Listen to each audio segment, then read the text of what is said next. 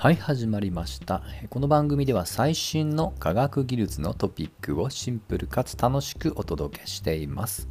え今日のテーマは引用数は世界一と概算できそうな科学者フェルミと題してお届けをしたいと思います。え以前にボースというインドの科学者の話をしました。えー、まあ、あまり知られてないかもしれないけど素粒子の世界ではボース粒子というねよく使われる名前の由来にもなってる人です。このボース粒子と肩を並べるもう一つの種類がフェルミ粒子でこれもフェルミというねこれはイタリアの科学者の名前から取っています。え今日はこのフェルミ、正式にはエンリコ・フェルミというね、ちょっと科学者のちょっとね、偉大さといいますか、業績について、えー、まあ、せっかくなので紹介しようと思います。まあ、あのフェルミは、まあ、おそらく物理ファンの中でも上位ランキングに入るぐらい、実はもう有名な人です。でしかもこの物理って名の付くものであればもうほとんど関わってじゃないかというぐらい縦横無尽にその才能を発揮したというね、えー、本当に多彩な方です。ある意味そういう意味ではねアインシュタインとも結構近いです。アインシュタインは、まあ、相対性理論があまりにも有名であるがゆえに他のもしかしたらあまり知られてないかもしれないですけど、えー、前回触れたボース・アインシュタイン業集とかもしくは量子の世界でよく出てくる ERP 失礼 EPR パラドックスとかね。この E はアインシュタインの頭文字とかね。結構いろんな領域に少なくとも貢献してます。フェルミも負けておらず実はこのフェルミが名が付いた言葉はフェルミ粒子以外にも例えばフェルミ分布フェルミ順位なんならもう元素番号100はフェルミの名からフェルミニウムっていう名前すらついてるくらいです。でこれあのまああまり比較する意味はないんですけど実はアインシュタインとあのにも、えー、先ほど触れたような名前はいくつかあるんですけどその数はもう圧倒的にフェルミのが多いんですね。ちょっととあるサイトで、えー、日本の理化学辞典で、えー、引用されている数を調べた方がいて、えー、アインシュタインは見出しでは8つ。で、え作品の項目だと18個ありますと。一方、フェルミはその数が15、27。要は倍近く差があるってことですね。まあ、繰り返しですけど、だからどうしたのって言われたらそれまでですが、それだけそのフェルミが名が付いた言葉はいっぱいあるよってことが言いたいわけです。別に数が多いから偉いっていうわけじゃないんですが、ただ実は質も、え極めて高いです。このフェルミの特徴っていうのは、え実はこの物理って丸めても大きく理論系と実験系で分かれており、大体それぞれの分野に、まあ、いわゆる天才と言われている方々がきれいに住み分けられてるんですね。なんと彼は両方を卓越した才能を見せると。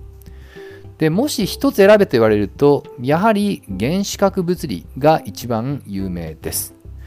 もともと彼は中性子のね振る舞いを研究してそれでノーベル物理学賞も受賞しています。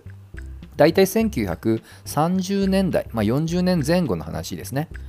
で一普通であればこの理論で終わるんですけど彼はその理論をもとにして歴史上初めて核分裂が連鎖していく反応を実現させる原子炉の設計にも関わって完成をさせますと。はい。まあ、ですので理論、そしてそれを前提とした実験っていうところまで踏み込んでるんですね。はい。まあ、ただ今の核分裂の連鎖反応と言いましたけど、まあ、残念ながらね皮肉にもそれで一番有名になってしまったのが原子爆弾の開発なんですね。エンリコ・フェリミもこのプロジェクト通称マンハッタン計画に、えー、まあ、末端どころか中枢の役割として関わっていました。あの弁護する気は全くないですけどももう当時世界一線級の科学者はほとんど、えー、米国に、ね、住んでる科学者は、まあ、借り出されていました。はい。で実は以前にこのシリーズでファインマンというね、まあ、これも、えー、有名もしにもしくは人気の科学者ですが、えー、ちらっと実はフェルミって名前も出したんですよね。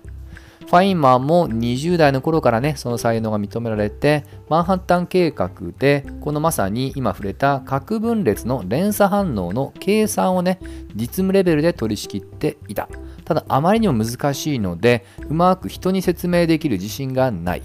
ま、そんなとこにね、えー、現場に終わらず、普段別の場所にいて、定期的にやってきて、まあ、全体を見て指示をするのがフェルミ。フェルミはファインマンの計算結果を一見るだけでそれを本人ではできなかっただろう的確な、え説明をしたびっくりしたというねこれはファインマン自身が電気としてそんなエピソードを披露しています、まあ、それだけ天才だっていうことですね。でこのフェルミをね評価するときに、まあ、天才もそうなんですけどよく概算要は大まかにその数値を計算する達人と言われます。実はのこれビジネスの世界でも彼の言葉出ていてフェルミ推定。聞いたことないですかね、まあ、実際これをね鍛えるための、まあ、トレーニング本とかも実際何冊も出ています。これは言わずもがなエンリコ・フェルミから取っています。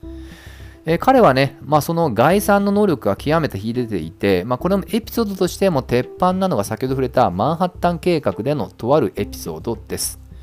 えー、原子爆弾の理論計算が終わって、えー、人人類初の実験通称トリニティ実験というのが行われます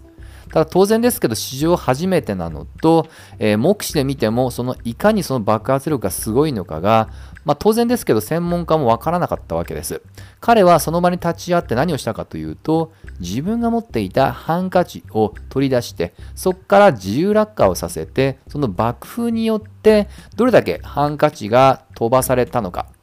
その数値から爆発力ってものを概算でその場で弾き出したというね離れ技を乗ってやってのけると。まあ、どうもね、あの高い精度だったそうなんですけど、まあ、ちょっとそれ裏付ける情報までが私見つけられなかったんですね。まあ、こういったものって大体尾ひれはひれつきますので、ま、ちょっと若干あの、ま、引いてみてはいますが、ま、とはいえ、それを踏まえたとしても、エンリコ・フェルミの偉業っていうのもね、色あせるもんじゃありません。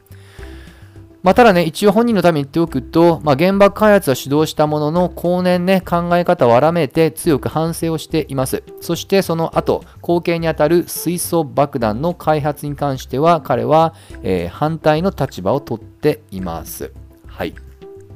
まあ、結構ね、53歳という若さでね、癌で亡くなってしまうんですけども、あの本当にこの類まれなる天才科学者ってものはもしかしたら今みたいにいろんな専門分野を掛け合わせてより総合的な知恵ってものが求められている、まあ、現代にいるとなおさらねその天才性が発揮されたんじゃないかなと個人的には感じている次第でございます。まあ、といったところで、えー、今日の話はここまでまた次回一緒に楽しみましょう。